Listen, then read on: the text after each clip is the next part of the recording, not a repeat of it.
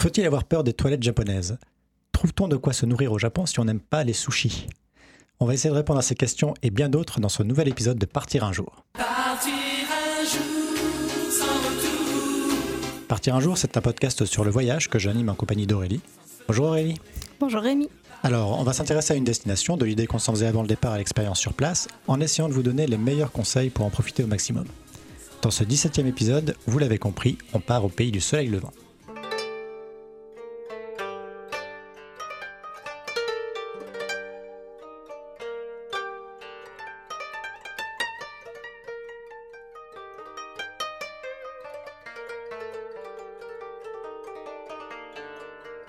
C'est le début de notre série sur le Japon. Mais avant de vous emmener à Tokyo, Kyoto ou encore Osaka, nous vous proposons un petit épisode spécial sur les aspects pratiques d'un voyage au Japon. Parce que le Japon, c'est une destination qui intrigue et qui fait rêver, mais qui peut aussi faire un peu peur. On va donc vous partager nos conseils pratiques et nos retours sur plusieurs aspects de ce voyage, comme la barrière de la langue ou les règles de politesse. Bref, les petites choses à savoir avant de partir. Pour bien préparer son voyage au Japon, il y a plusieurs choses à faire bien avant de monter dans l'avion. Certes, il n'y a pas besoin de visa, mais à moins d'aller régulièrement là-bas, il vaut mieux éviter de partir sur un coup de tête. Par exemple, il est préférable de prendre une assurance voyage, les soins de santé étant plutôt chers sur place. De même, s'il n'y a pas de vaccin obligatoire, il est conseillé de se vacciner contre l'encéphalite japonaise, surtout si vous voyagez en été en fait, parce que c'est à ce moment-là que la maladie euh, se répand. Même si le vaccin est assez cher, en fait, il y a deux doses à faire à 28 jours d'écart, enfin c'est quelque chose d'assez compliqué, il vaut mieux s'y prendre tôt. Plus pratiquement, une chose qu'il faut vraiment absolument acheter avant de partir, si vous comptez bouger un peu au Japon, c'est le JR Pass. Oui, le JR Pass, donc c'est le Japan Rail Pass, un passe pour prendre le train, comme son nom l'indique. Le Japon est un pays qui possède un réseau ferroviaire super développé. Je me demande d'ailleurs si c'est pas le réseau le plus développé au monde. Les Japonais ont un vrai amour pour le train comme moyen de transport. En fait, c'est vraiment super pratique de se déplacer dans le pays en utilisant les trains. Ces derniers sont réguliers, à l'heure, propres, tout l'opposé de chez nous en fait. Oui, ils sont calmes aussi, enfin, sauf quand on tombe sur des, des touristes un peu bruyants. Mais par contre, le revers de la médaille, c'est que le train au Japon, c'est un peu cher. La bonne nouvelle, c'est que les prix sont fixes. Donc c'est pas comme chez nous où on doit un petit peu jongler en réservant le plus tôt possible ou en surveillant les promos qui arrivent pour essayer d'avoir un, voyage abordable. Au Japon, qu'on réserve 30 jours à l'avance ou le jour même 10 minutes avant le départ, le prix sera le même. Mais par contre, c'est un tarif assez élevé. Par exemple, un billet Tokyo-Kyoto coûte 117 euros pour un aller simple. Donc c'est un trajet en TGV de plus ou moins 2h30, ça vous donne une idée de la gamme des prix. Mais il existe une solution pour les touristes étrangers, le JR Pass ou Japan Rail Pass. Donc c'est un pass qui permet de circuler sur les lignes de la compagnie JR pendant une période donnée. Il y a plein de passes possibles, un par région, vu que le, Japon, c'est comme tous les pays, il y a différentes provinces, donc un pass par région ou un pass global, et des durées différentes de une, deux ou trois semaines. Ça reste un budget.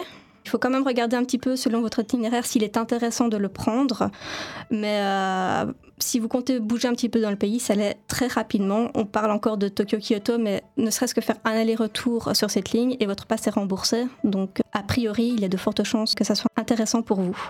Mais quand on parle d'un gros budget, c'est vraiment important en fait, parce que pour deux personnes, ça peut équivaloir à un billet d'avion euh, de l'Europe au Japon, plus ou moins. Nous, on avait pris un JR Pass classique, donc euh, en deuxième classe, un pass ordinaire qui couvre un peu tout le Japon, pour deux semaines, et ça nous est revenu à, je sais plus, un peu moins de 400 euros par personne, je crois. Donc voilà, un gros budget.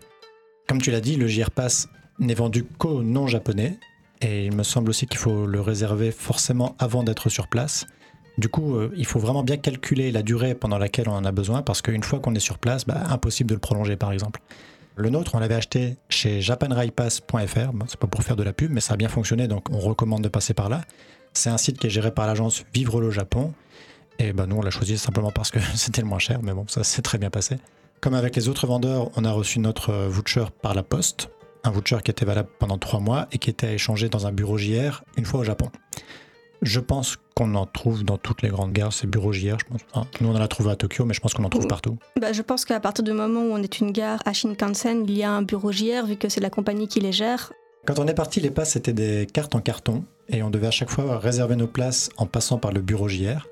Pour chaque trajet, on avait droit à un cachet sur notre passe. Ben voilà, c'était comme un passeport, hein, c'était plutôt cool.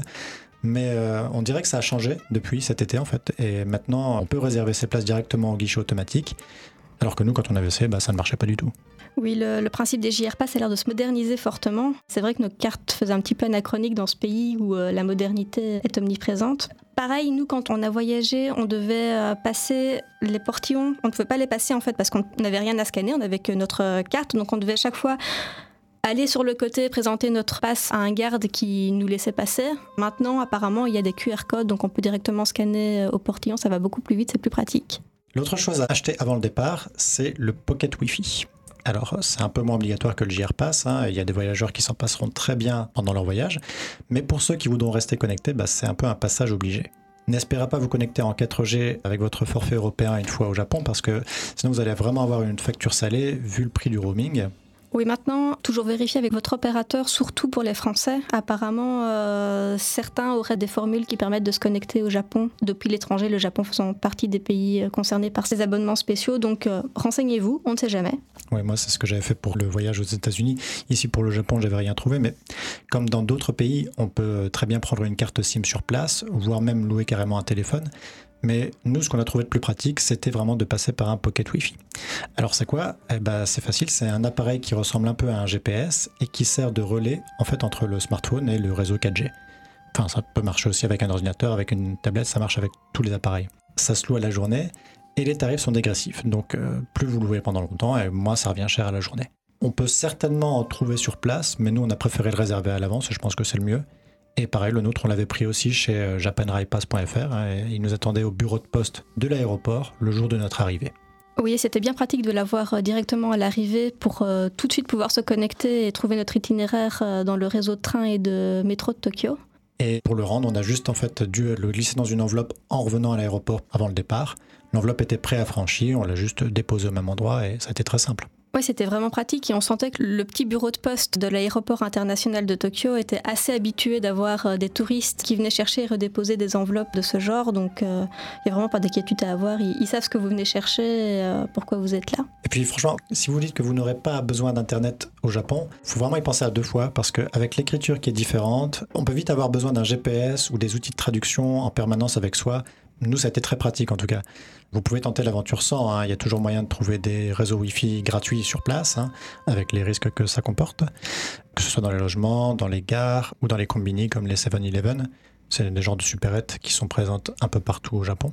Et alors, petite parenthèse, mais que ce soit pour le JR Pass ou le Pocket Wi-Fi, il faut bien faire attention au moment de l'achat en ligne, parce qu'il y a beaucoup de vendeurs différents et certains n'hésitent pas à ajouter des frais supplémentaires. Donc voilà, il faut vraiment prendre le temps de comparer. Enfin, la dernière chose à regarder avant de partir, euh, si vous souhaitez changer de l'argent. Le Japon utilise des yens. Alors, quand on est parti, 1 euro valait environ 110 yens. Mais euh, avec la crise mondiale du Covid, les taux changent relativement vite. Et au moment où on enregistre, 1 euro vaut 125 yens. Donc, nous, ce qu'on faisait, c'est à la louche, on divisait la somme en yens par 100 pour avoir une estimation globale des prix. C'est pas super précis, mais ça donne un bon ordre de grandeur. Si vous ne souhaitez pas changer avant de partir, il est tout à fait possible de trouver des bureaux de change sur place. À Tokyo, on en a trouvé deux avec des très bons taux. C'était à chaque fois des petits bureaux perdus dans des immeubles complètement chelous. On se demande encore si on n'a pas aidé les Yakuza à blanchir de l'argent, mais les transactions se sont à chaque fois très très bien passées. Ouais, c'était peut-être un peu notre imagination, hein, mais c'est vrai que le lieu était un peu étrange. À toute fin utile, on vous mettra les adresses dans les informations de l'épisode. C'était les, les bureaux apparemment avec les taux les plus intéressants. Maintenant, ce qu'il faut savoir aussi, c'est qu'au Japon, c'est très commun d'avoir des immeubles qui cachent des tas de magasins et de sociétés. Donc c'est vrai que pour nous, Européens, c'est interpellant, mais euh, on n'a pas du tout l'habitude de ce genre de choses. Donc c'était peut-être euh, des adresses tout à fait euh, honorables et correctes. On ne le saura jamais. Sinon, bah, vous avez peut-être comme moi une carte de crédit qui vous permet de retirer de l'argent à l'étranger sans frais. On en trouve de plus en plus, hein, que ce soit chez Revolut, N26, Boursorama ou autre. Moi, bah, j'ai une carte chez Max et on a beaucoup fonctionné avec les retraits dans les distributeurs des magasins 7-Eleven aussi, ou même pour payer directement quand c'était possible. Parce que, attention, on ne peut pas payer partout par carte. Au Japon, il y a encore beaucoup de ma- magasins ou de restaurants qui fonctionnent en argent liquide. Donc euh, voilà, c'est toujours important d'avoir du liquide sur soi. Alors les filles, qu'est-ce que c'est que ce bordel? Vous pouvez pas aller au distributeur comme tout le monde?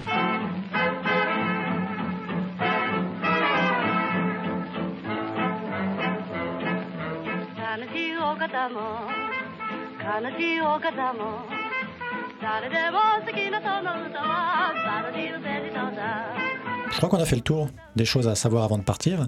On va donc maintenant parler des petits trucs à savoir une fois sur place, à commencer par la question qui hante vos nuits les plus sombres. Vais-je savoir communiquer avec les Japonais? Ben oui, on l'a dit, tout est écrit en japonais, et les Japonais eux-mêmes n'ont pas la réputation de très bien parler anglais, voire même pas du tout. Heureusement, en réalité, le Japon s'est fortement ouvert avec le tourisme et on trouve bien souvent des panneaux sous-titrés en anglais, dans les gares par exemple, mais aussi même dans les villes. Et lors de visites, on a assez souvent eu droit à des livrets explicatifs en anglais, voire même en français, même si c'était quand même beaucoup moins fréquent. Pareil au restaurant avec les menus, du coup, euh, quand on maîtrise un minimum la langue de Shakespeare, on s'en sort assez facilement et au pire, bah, on a toujours le Pocket Wi-Fi et Google Translate par exemple pour comprendre ou se faire comprendre. Oui, maintenant, enfin, les restaurants, c'est vraiment pas le point le plus compliqué euh, au niveau de la barrière de la langue, étant donné que la plupart des restaurants ont soit des menus avec photos, soit euh, ces petits moulages en plastique représentant les plats devant la vitrine. Donc, c'est pas très compliqué de faire comprendre ce qu'on veut ou ce qu'on va manger. C'est même plutôt simple dans les restaurants. Oui, au moins par geste en tout cas. Et puis d'ailleurs, les Japonais connaissent mieux l'anglais que ce qu'on croit. En fait, Euh, ça reste souvent un peu limité, hein, mais il y a moyen d'échanger quelques mots avec eux quand on en a vraiment besoin. Dans les grandes villes en particulier, euh, que ce soit à Tokyo, Kyoto ou Osaka, nous on n'a pas eu de problème et vous ne devriez pas avoir de problème non plus. Oui, parce que même si les Japonais ont la réputation, comme tu l'as dit, de ne pas maîtriser correctement l'anglais, tous les Japonais ont des cours d'anglais à l'école, donc ils ont tous des bases minimum, même si elles sont euh, parfois très succinctes, mais pour les mots de base et les formulations très simples, normalement, tout le monde doit pouvoir vous comprendre avec euh, plus ou moins d'effort. Malgré tout, si ça bloque, sachez que le japonais est une langue très simple à prononcer. Il n'y a vraiment pas de piège. Donc, si vous avez un mot écrit en japonais, en alphabet latin pour pouvoir le lire, vous le lisez simplement et normalement, on doit vous comprendre. C'est d'ailleurs comme ça qu'on a fait euh, à Miyajima, petite anecdote. On logeait sur l'île et la plupart des restaurants étaient fermés. Donc, on avait acheté des plats à réchauffer dans une supérette avant de venir et on devait demander à notre logement s'il était possible de les réchauffer. Bon, problème, euh, la femme de l'accueil, elle ne parlait que japonais, donc c'était un petit peu compliqué. Donc ce qu'on a fait, c'est on a simplement cherché euh, comment on disait micro-ondes en japonais sur Google, on a lu le mot et ça a suffi pour que la dame comprenne ce qu'on voulait. Si ça vous intéresse, micro-ondes, c'est Denji Renji. Oui, c'est très simple à prononcer une fois qu'on on a compris les deux trois trucs. En résumé, ça peut parfois être compliqué, mais il y a largement moyen de se débrouiller. Maintenant, moi, je trouve toujours sympa d'apprendre quelques formules d'usage avant de partir. Donc, euh, si ça vous intéresse aussi, on vous a préparé une petite liste de trois mots utiles à connaître. Le plus important, celui euh, qui va rythmer euh, toutes vos interactions, c'est sumimasen, qui signifie excusez-moi. Donc, c'est pour interpeller quelqu'un, une personne à qui vous voulez demander votre chemin, un serveur au restaurant. Sumimasen, et directement, vous avez l'attention de la personne. Merci se dit arigato. Je pense que c'est le plus connu. Il y a une version un peu plus longue et un peu plus polie qui se dit arigato gozaimasu. Enfin, bonjour. Le Japon fait partie de ces pays où il y a plusieurs façons de dire bonjour selon le moment de la journée. Maintenant, euh, bon, bah, le plus commun, euh, c'est celui de milieu de journée. D'ailleurs, si vous faites quelques promenades, vous allez forcément croiser des Japonais qui vont vous saluer avec le konnichiwa. Oui, ça, on a longtemps cru qu'il y avait personne qui le disait parce que pendant la, grande majorité de notre séjour, il y a personne qui nous l'avait dit. Et finalement, bah, c'est en nous promenant en pleine nature qu'on a commencé à le dire à des Japonais qui venaient à notre rencontre. Si vous voulez aller plus loin, moi j'avais un petit peu bûché quand même pendant trois mois avant de partir. Et moi aussi, sur- moi aussi. hein. On avait bûché un petit peu euh, pendant trois mois avant de partir. Il y a Duolingo et Assimil. Et personnellement, bah, sur place, j'étais totalement capable de demander mon chemin. C'était un petit peu ma fierté euh, personnelle. Oui, moi quand même pas. Voilà, c'est quand même la classe. Donc si vous vous demandez si le japonais est compliqué, c'est pas la langue la plus simple à apprendre, mais c'est pas insurmontable non plus. Il y a moyen euh, d'assez rapidement pouvoir euh, se débrouiller sur des situations de base. Et le plus dur finalement, c'est l'alphabet. Oui, par contre, l'écrit, euh, c'est un enfer. Là où ça se complique, c'est que la langue n'est pas le seul obstacle lorsqu'on voyage au Japon. Il y a aussi la différence de culture, en particulier en ce qui concerne les règles de savoir-vivre et de politesse. Heureusement, les Japonais sont bien conscients que c'est pas toujours simple pour les étrangers de s'y retrouver, et ils sont plutôt indulgents avec les étrangers. Ce qui n'est pas une raison pour se comporter comme des gros lourds. hein. On a essayé de respecter au mieux les quelques règles de base qu'on avait trouvées nous en ligne avant de partir. Par exemple, il est très mal poli de se moucher en public au Japon. Et ça peut devenir vraiment compliqué en hiver, mais aussi quand on est simplement au resto avec son bol de soupe bouillant sous le nez. Voilà, des petits moments un peu gênants. Par contre, vous pouvez renifler n'importe comment. Ça, il n'y a pas de problème, ça passe. Il y a des moments, il y a des gens qui reniflaient vraiment bruyamment et il n'y a personne qui les regardait à part nous. Oui, on n'a pas du tout l'habitude. Et je me souviens de ce monsieur dans le train à côté de nous qui a reniflé pendant tout le trajet. C'était toute une expérience. L'autre truc rigolo, c'est quand on mangeait des ramen ou des nouilles, on est censé les aspirer en faisant beaucoup de bruit pour montrer que le repas nous plaît. Et franchement, je ne sais pas si nous on a réussi à être convaincants à ce niveau, mais on a vraiment tout donné pour essayer d'être au niveau des autres. Oui, c'est rigolo parce que on s'imagine pas à quel point c'est compliqué de faire du bruit en mangeant des nouilles, mais c'est une fois qu'on doit essayer de le faire qu'on se rend compte que sans s'en mettre partout, c'est juste impossible. Au niveau pratique, bah, il y a aussi l'absence de poubelles dans les rues. On a cherché, on n'en a pas trouvé. Je ne sais pas comment font les Japonais, mais du coup, nous, on s'est retrouvés plusieurs fois à garder des choses dans nos poches jusqu'à arriver à notre logement pour pouvoir les jeter. Et euh, bah, c'est peut-être à mettre en lien avec le fait que c'est assez mal vu, par exemple, de manger dans la rue en marchant. Forcément, bah, si on mange pas dans la rue, bah, ça fait moins de déchets. Je sais pas.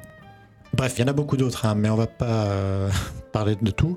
Par exemple, ne pas jouer avec ses baguettes, les planter dans son bol de riz. Bon, voilà. On va pas partir pour une demi-heure sur le sujet, mais on pourrait.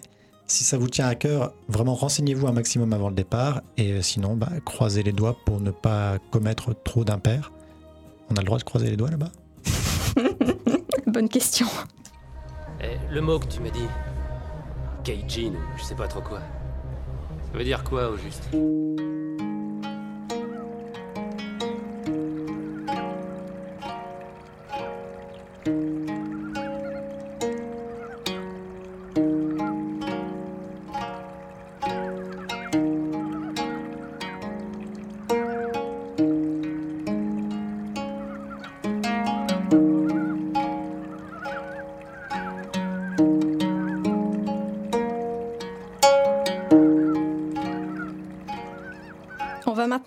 Des aspects plus pratiques une fois sur place, à commencer par les déplacements. On l'a dit au début de l'épisode, le Japon a un réseau ferroviaire au top. Que ce soit les Shinkansen, donc les trains à grande vitesse, ou les trains locaux, c'est vraiment super bien fait, super pratique. Et toujours à l'heure. Et toujours à l'heure. On ne le dira jamais assez, mais quel bonheur. On a galéré une fois pour trouver où prendre un train, mais c'était vraiment tout au début du voyage. euh, on prenait un petit peu nos repères, on n'était pas encore très à l'aise avec les affichages, mais une fois qu'on a pigé le truc, ça va tout seul. On est d'ailleurs arrivé plusieurs fois à la gare en ayant 10 minutes au total pour réserver notre place, trouver le guichet et attraper le train, et on n'a raté aucun train, donc euh, la preuve, euh, s'orienter, c'est pas trop compliqué. Ouais, par contre, il faut pouvoir courir. Ouais, D'autant quand on connaît la taille de certaines gares, euh, c'est parfois des marathons. En fait, dans les gares, c'est plus facile de trouver son train que la sortie finalement, parce que les sorties, c'est parfois un petit peu sportif. C'est pas toujours bien indiqué à ce niveau-là. On a dû chercher, notamment en arrivant à Osaka, la gare est immense et là, on a vraiment marché longtemps avant de pouvoir trouver une sortie. Moi, je me souviens de l'arrivée à Shibuya où pour sortir finalement, on a suivi les gens parce qu'on trouvait pas. On s'est dit ils vont bien sortir, donc. euh, Ah oui, il y a des solutions comme ça.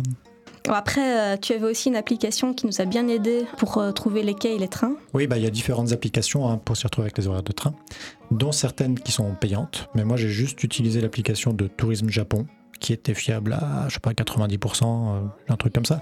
Il y a juste une fois, finalement, où elle nous a renseigné un train auquel on n'avait pas le droit avec nos GIRPass, mais c'est à peu près tout. Le reste du temps, ça a bien marché. Par contre, pour se déplacer à l'intérieur des villes, on va plutôt utiliser le métro ou le bus. Alors le métro, il n'y a pas grand-chose à dire, hein, c'est un métro. Effectivement, à Tokyo, certaines lignes sont hyper bondées aux heures de pointe. Le métro de Tokyo est assez connu pour ça. Du coup, bah, il faut peut-être faire euh, attention à éviter certaines heures pour le prendre. Le bus, c'est un peu pareil, mais il y a quelques subtilités à savoir pour les paiements. Si vous souhaitez payer en liquide, il faut avoir la somme exacte et on paye en sortant. Donc si vous n'avez pas la somme exacte, eh ben, vous bloquez le bus. C'est pas très sympa. Et on va vous regarder bizarrement, je pense. Euh, sinon, le plus pratique, et c'est ce qu'on a fait, c'est d'utiliser la carte Pasmo. Donc la carte Pasmo, qu'est-ce que c'est? La carte Pasmo ou la carte Soica. Pour nous, c'était la Pasmo, mais les deux sont équivalentes. Ce sont des cartes rechargeables, comme la carte Opus à Montréal ou euh, je crois le Pass Navigo à Paris, qui doit pouvoir fonctionner sur le même modèle. Non, le Pass Navigo, euh, c'est un abonnement. La carte Pasmo, tu déduis quand même à chaque trajet, donc c'est pas pareil. Ouais, bah après le métro à Lille, ça marche aussi un peu pareil, donc je crois qu'on en trouve un peu partout maintenant des cartes de ce type. On les achète à un guichet automatique dans une station, n'importe laquelle, on met de l'argent dessus, et il n'y a plus qu'à la passer sur la borne du portique à chaque trajet. Au Japon, le prix dépend souvent du nombre d'arrêts, et on passe donc sa carte à l'entrée et à la sortie, et le paiement se fait à la sortie. On voit d'ailleurs la somme à payer s'afficher quand on passe, et le solde qui reste sur la carte. Si jamais vous n'avez pas assez sur votre carte, pas de panique, hein, il y a des machines à côté de chaque sortie pour payer la différence. Et alors la Pasmo, elle est valable tant à Tokyo que euh, nous, elle nous a servi aussi près du mont Fuji, à Kyoto, pas seulement pour prendre le métro, en fait, pour prendre le bus aussi. C'est un peu moins clair dans le bus le fonctionnement de la carte. Nous, on s'est fait gentiment gronder par un chauffeur lorsqu'on on n'a pas suivi la procédure euh, du côté du Mont Fuji. Mais globalement, bah, on s'en est toujours sorti. Et alors, la carte est valable 10 ans, donc à conserver si vous comptez revenir au Japon. Et euh, si vous êtes déçu par le Japon et que vous préférez ne pas y remettre les pieds, bah, vous pouvez rendre la carte avant votre départ. Et là, bah, on vous rembourse les 500 yens. Enfin, il est aussi possible de louer une voiture pour se déplacer au Japon. Alors, euh, bon courage Donc, c'est vraiment une solution si vous comptez aller dans les endroits très reculés et difficiles d'accès en transport en commun, parce que c'est vraiment pas la solution de facilité. Entre les panneaux de direction en japonais sans sous-titres et le fait qu'on roule à gauche, ça peut vite devenir assez enférique, je pense. Donc il faut également savoir que le permis international n'est pas valable au Japon. Donc il faudra faire traduire votre permis une fois à Tokyo et donc prévoir au moins une demi-journée pour les démarches. Oui, il y a des gens qui le font, mais franchement, ça n'a pas l'air simple. Et euh, bon, on n'a pas non plus parlé des taxis jusqu'ici, mais c'est surtout parce que nous, on n'en a pas pris. Il faut dire que c'est assez cher, et donc euh, on le conseille pas vraiment, à la limite pour des petits trajets. Mais euh, bon, nous, on s'était dit autant les faire à pied. hein. Si vous avez quand même l'occasion d'en prendre un, ça doit être toute une expérience, parce que les chauffeurs sont en costume, les portes s'ouvrent automatiquement, ça a l'air assez fun quand même. Un petit mot rapide pour terminer les déplacements sur la mobilité douce.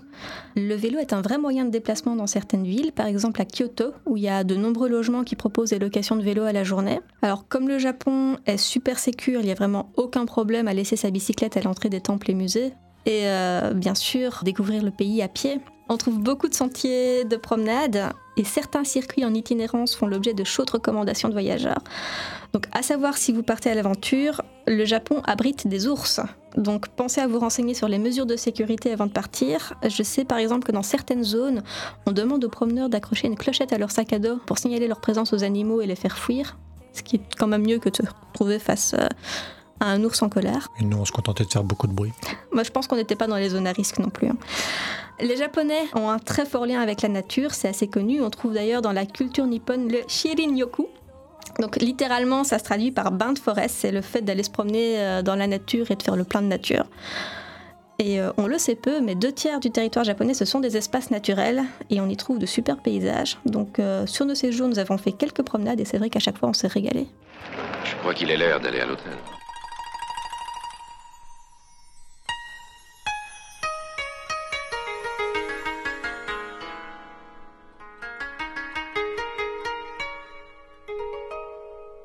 Au niveau des logements, vous vous en rendrez compte en cherchant à réserver un logement là-bas, mais il n'y a pas que des hôtels classiques au Japon. Ceux-ci sont d'ailleurs euh, assez peu intéressants d'après moi parce qu'il s'agit souvent de, chaînes qui sont assez impersonnelles et les chambres sont, toutes petites, en tout cas celles qu'on a vues. Donc euh, si vous êtes là pour affaires, ça peut le faire, mais sinon euh, il y a bien plus intéressant. Pour les petits budgets, par exemple, on trouve assez facilement des auberges jeunesse qui sont assez proches de ce qu'on connaît en Europe. Mais il y a aussi les capsules hôtels qu'on trouve surtout à Tokyo. Je parlais de petites chambres pour les hôtels traditionnels, mais ici, on est à un autre niveau parce que je ne sais pas si vous vous souvenez, dans le cinquième élément, il y a le moment où Corben et Lilou prennent un vaisseau et doivent dormir sur des couchettes individuelles. C'est à peu près la même chose. Ici, les chambres, bah, c'est des capsules, littéralement. On a de la place du corps et pas grand-chose d'autre. Au départ, c'était prévu pour permettre aux employés de bureau qui auraient raté le dernier train de pouvoir dormir, mais c'est devenu une sorte d'attraction touristique. Et euh, bon, bah, c'est absolument pas pratique pour dormir là si vous avez des grosses valises. Raison pour laquelle nous on n'a pas testé, et aussi parce que je trouve que c'est quand on est un peu claustrophobe, c'est pas l'idéal. Mais euh, voilà, sinon, euh, je pense qu'il y a beaucoup de gens qui essayent et à qui l'expérience peut plaire. Oui, d'ailleurs, il y a des capsules hôtels qui se développent clairement pour le tourisme, avec des concepts un petit peu alternatifs. Notamment, il y en a une qui est assez connue à Tokyo, où on dort dans des petits espaces derrière une bibliothèque, où on peut aller lire les livres dans la salle commune par après. Ça peut être à, à tester, ça peut être rigolo, c'est une expérience.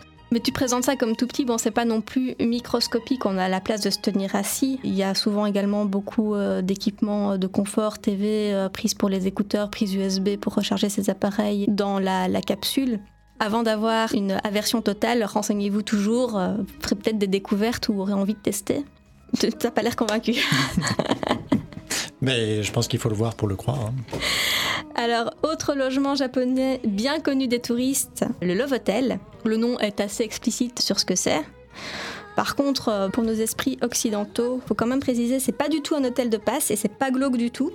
Au Japon, les maisons sont super mal isolées, donc euh, on vit avec ses voisins globalement, on entend tout ce qui se passe à côté, et du coup c'est assez courant d'aller dans ce genre d'endroit où là bah, l'isolation est un petit peu meilleure, mais aussi pour les jeunes japonais pouvoir se retrouver en couple.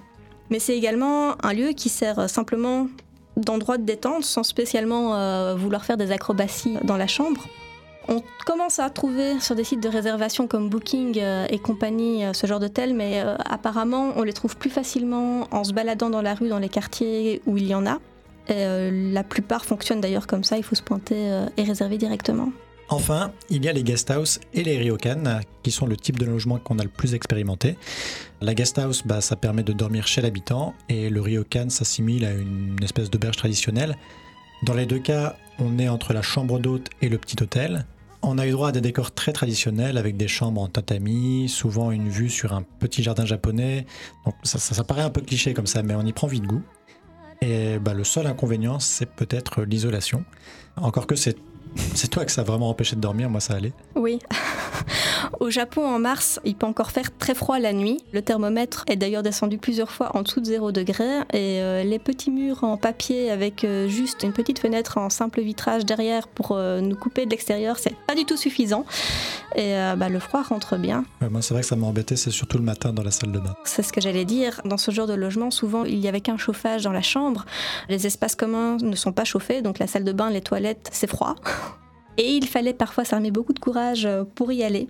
Par contre, bah, la plupart proposent des onsen comme salle de bain, et ça c'est plutôt cool. Pour rappel, les onsen, ce sont des bains dans lesquels on ne se lave pas, il y a une douche à côté pour se laver, mais dans lesquels on se relaxe. Donc euh, voilà, de l'eau très chaude dans laquelle on peut rester euh, un petit peu, et bah, ça aussi on y prend vite goût. D'ailleurs, en parlant de goût, bah, quand les petits déjeuners sont inclus, bah, on a généralement le choix entre japonais et continental. Mais nous, on a toujours pris continental en fait, parce que le, le poisson grillé au réveil, c'est absolument pas possible. Mais si vous voulez vraiment vous mettre à l'heure japonaise, mais yes, peut-être un moyen de vous faire plaisir. Ma petite fille fête son anniversaire et j'avais prévu de lui faire livrer un bon plat chaud. Ma spécialité La tourte de hareng au potiron.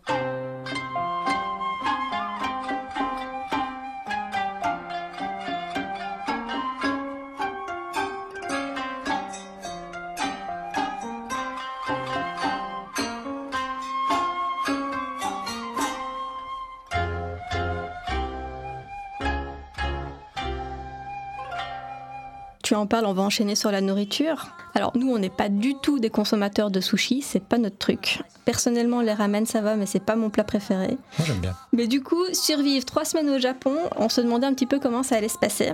Eh ben, on peut le dire après avoir testé sur place, c'est pas une légende. Au Japon, on mange très très bien. Pas de sushi pour nous, mais en même temps, on n'a pas spécialement vu de restaurant euh, qui en faisait, donc c'est clairement pas la nourriture la plus répandue, j'ai l'impression. C'est difficile de savoir euh, par quoi commencer pour parler de la nourriture au Japon, donc moi je propose euh, bah, qu'on partage nos coups de cœur gustatifs. Oui, ça va être difficile de se limiter à une seule chose. hein. Moi, j'étais un peu fan de tout, mais j'associe surtout chaque type de nourriture à un lieu et à une ambiance qu'on a expérimenté. Par exemple, bah, j'ai adoré manger des okonomiyaki dans l'étage qui était dédié à ce type de restaurant à Hiroshima, ou euh, les yakitori qu'on a mangé dans les petits restaurants de la Yakitori Alley à Tokyo, et où on était les uns sur les autres avec les Tokyoïdes. C'était vraiment dans les vapeurs et dans la fumée. C'était toute une ambiance. Et même euh, les gyoza qu'on a mangé à Kyoto, euh, dans le resto où tous les serveurs criaient au revoir euh, en chœur au moment où les clients s'en allaient, et où il fallait se souhaiter kampai au moment de trinquer, même si c'était avec de l'eau comme nous. Donc voilà, moi j'ai adoré vraiment la nourriture, mais aussi les lieux dans lesquels on a eu la chance de la découvrir. Oui, je suis assez d'accord avec toi. C'était chaque fois des ambiances, des goûts. Enfin, chaque repas était une expérience finalement.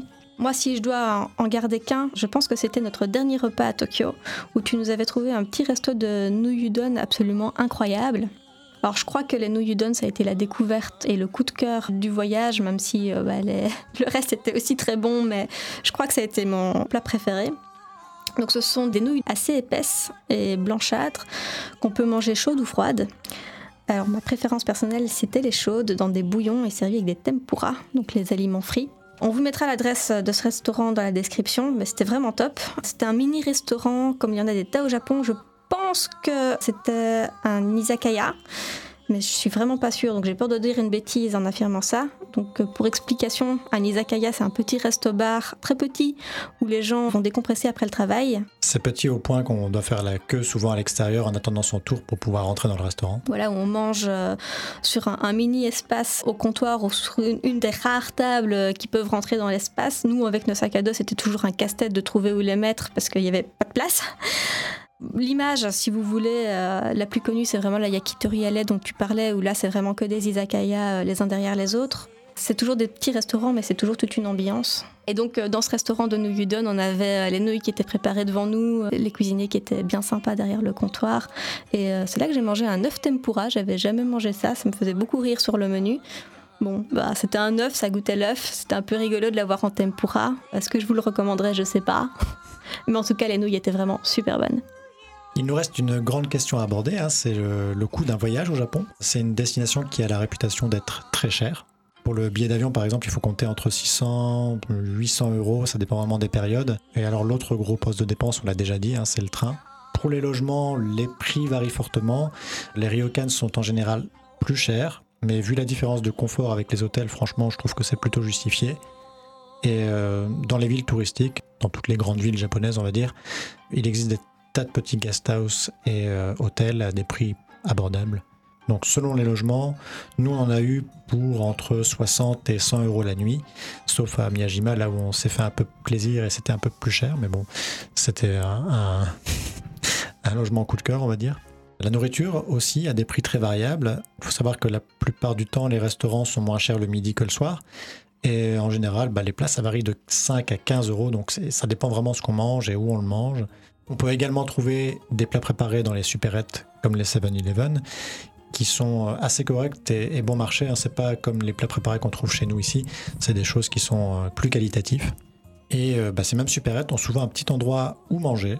Comme on n'a pas le droit de manger à l'extérieur en marchant, bah voilà, c'est ça aussi une bonne raison de rester à l'intérieur. Et on peut se poser, et voilà, c'est très pratique. Lorsque la vie nous gâte, c'est un don du ciel. Un cadeau éphémère.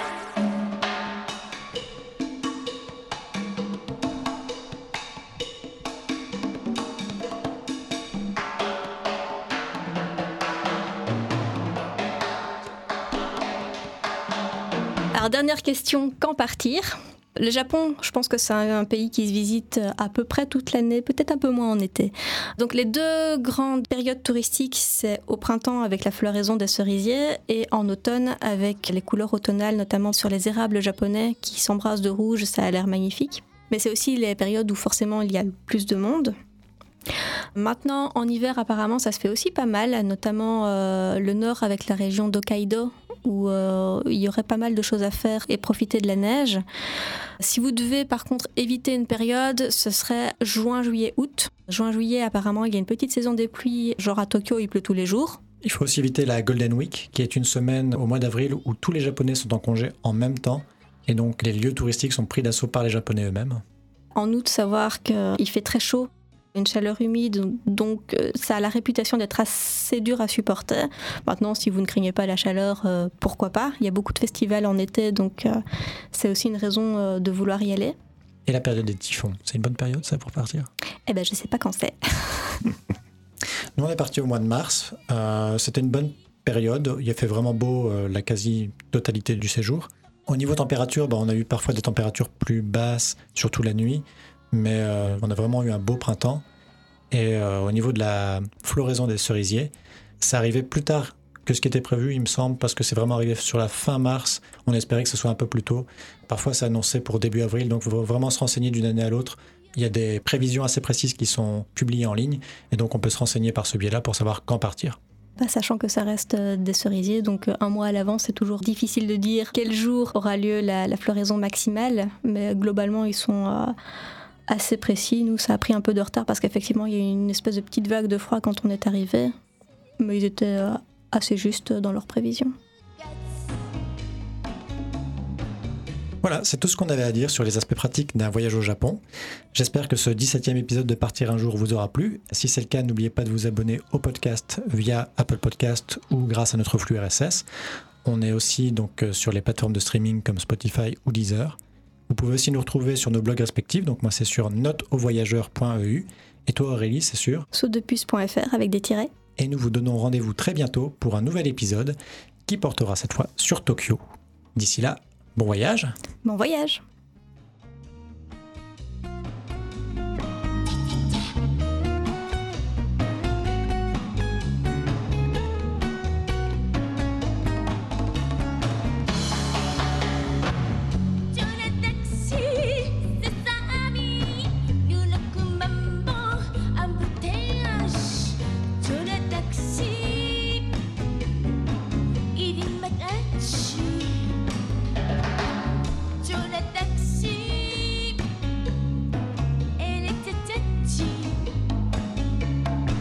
d'ailleurs dans la culture nippone le shiri. shiri. Ah, tu sais plus prononcer. Ah, c'est facile On le trouve hein. d'ailleurs dans la culture nippone le shirin-yoku.